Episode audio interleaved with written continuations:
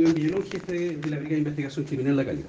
las cámaras. Ah. Cuéntenos sobre esta investigación, cuánto tiempo tomó y finalmente cuáles son los antecedentes que se tienen para detener a esta banda. Esta investigación se origina primero con una orden de investigar eh, producto de un robo con violencia que ocurrió en el mes de diciembre del año pasado, donde una banda, en esa época no identificada, eh, eh, asaltaron a una persona quien había girado un- una cierta cantidad de dinero desde una entidad bancaria de la ciudad de La Calera.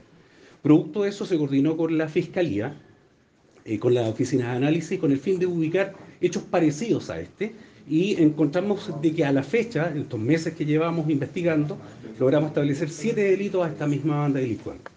Esta banda delictual estaba conformada por al menos siete integrantes muy bien organizados, los cuales tenían un líder, el cual se encargaba de dirigir esta banda.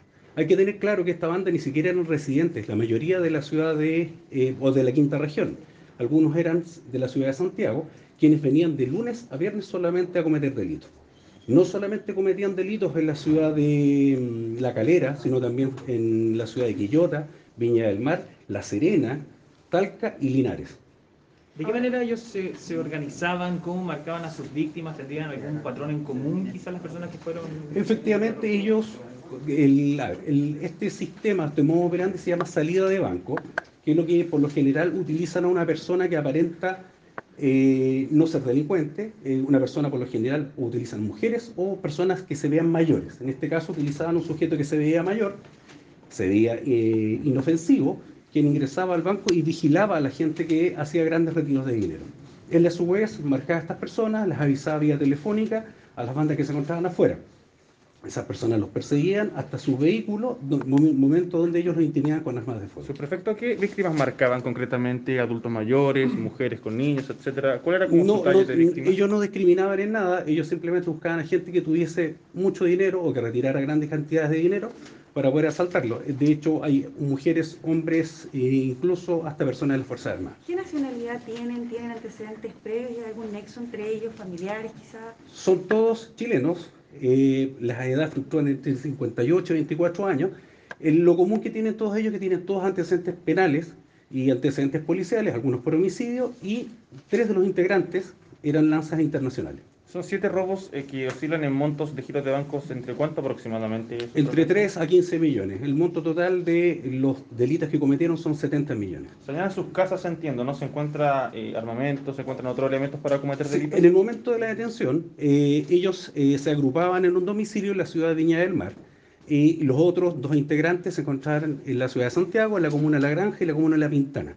En el allanamiento de los domicilios se recuperaron evidencias como las que pudieron ver, que eran vestimentas, armas de fuego, las que utilizaban para intimidar, y eh, una prenda que la pudieron ver, que es una de las pistas principales para nosotros para identificar y posesionar a uno de los integrantes de la banda. ¿Ya fueron formalizados?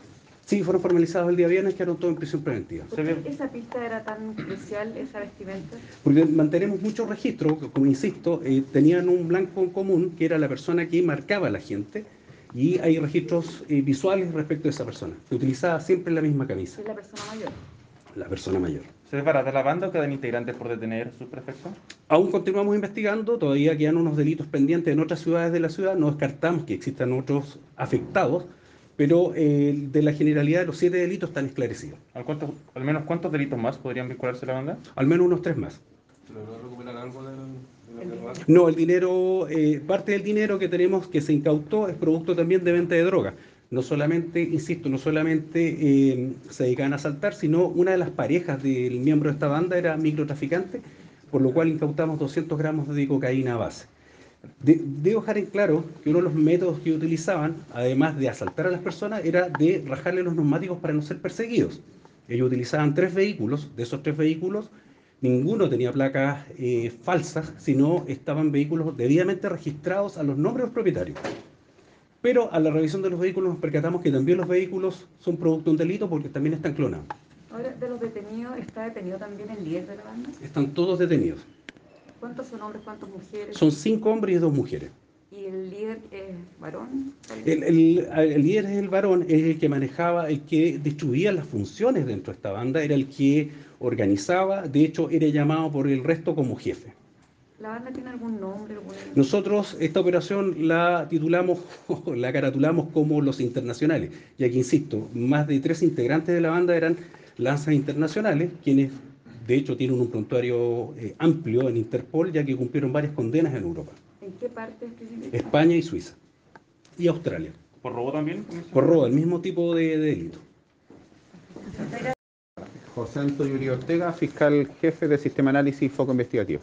Bueno, darnos los detalles complementarios, ¿no es cierto?, a la investigación desarrollada con la Policía de Investigación. Bueno, estamos muy contentos por el eh, departamento de esta banda, eh, que fueron formalizados siete imputados, el grueso de la banda el día viernes en la ciudad de Calera.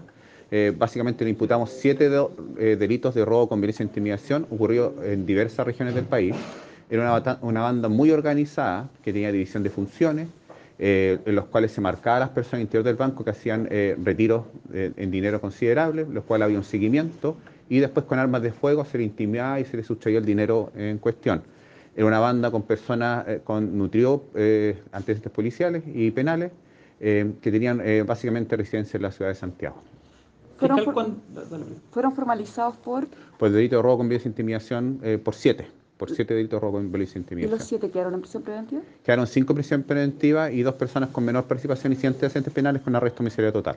Solo ese delito porque también se habló de. Sí, droga. efectivamente, eh, lo, lo relevante de este caso, y por eso queremos relevarlo a la opinión pública, de que aquí tenemos la combinación de robos, armas de fuego y drogas. Eh, en este caso, eh, eh, producto del allanamiento hecho en la ciudad de Santiago a los domicilios que los teníamos identificados ellos, encontramos eh, diversas armas de fuego, una de ellas un arma automática, como aquí se aprecia, e incluso un arma, un arma convencional, pero con el número serie borrado. Decir perfecto que son siete delitos acreditados y que se investigan al menos tres más. Son tres más que serían en la región de Valparaíso, fuera de la región, en otras partes de Chile. Tanto en la región como fuera de la región, delitos de similares características, estamos viendo si también han sido los mismos autores.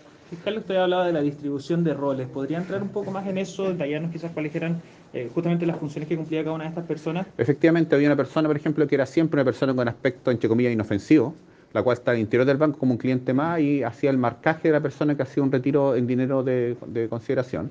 Había otras personas que eran los choferes y había una, una persona que era el jefe, el líder, el cual distribuía las funciones, eh, eh, daba los suministros para cometer este ilícito, ya sea como las armas, los autos, que también, otro elemento relevante, que son autos que también fueron robados en su oportunidad y fueron eh, adulterados para efectos de que parecieran eh, legales. Por droga y armas no se la acusación. Sí, se formalizó por el delito de tenencia ilegal de armas de fuego prohibida, debido a que eran armas de fuego que son absolutamente ilegales, ya que eran eh, armas con número serie borrado y la subametralladora que aquí ven ustedes está transformada para hacerla operativa y además por el delito de tráfico de drogas. ¿A cuántas personas de ellas se les formalizó por esos delitos? A todo, a toda la banda, a toda la banda. Tenemos que un actor conjunto independiente de quién tenía la especie. Fiscal, ¿se ha podido saber respecto del origen de las armas, especialmente la- el arma automática? Estamos en eso, es eh, un arma que no habíamos visto mucho, que un arma, eh, entre, entre comillas, no de fuego, automática adaptada a ser de fuego, es decir, que tiene un, camión adultera- un, un cañón perdón, adulterado. Y el arma convencional, que es una, una pistola tipo Glock, esa arma de fuego está con el número de serie- todos los números de serie borrados, así que vamos a hacer las pericias químicas para ver si podemos determinar su origen. Ahora, fiscal, ¿este es un delito frecuente o poco frecuente acá en nuestra región? Eh, bueno, esta banda lo había hecho frecuente este año, son todos los eh, hechos de este año. Eh, eh, habíamos visto que se estaba repitiendo esta modalidad de personas que salían con dinero del banco, eran seguidas y asaltadas posteriormente con armas de fuego. Eh, y eh, esperamos que, producto de eh, la, eh, el- el- este éxito investigativo, podamos disminuir este tipo de hechos durante- en la región y en el resto del país, porque también hemos- lo hemos formalizado por hechos también ocurrió en la región del Maule. Al menos cuánto de monto de dinero habían obtenido en estos siete delitos acreditados fiscal aproximadamente. Un monto aproximado de entre 50 y 60 millones de pesos del monto de los sustraídos, lo- lo- el- y entre 3 y 12, 15 millones de pesos a cada víctima. Eh, y también estamos buscando el paradero de ese dinero también. Esto es de diciembre.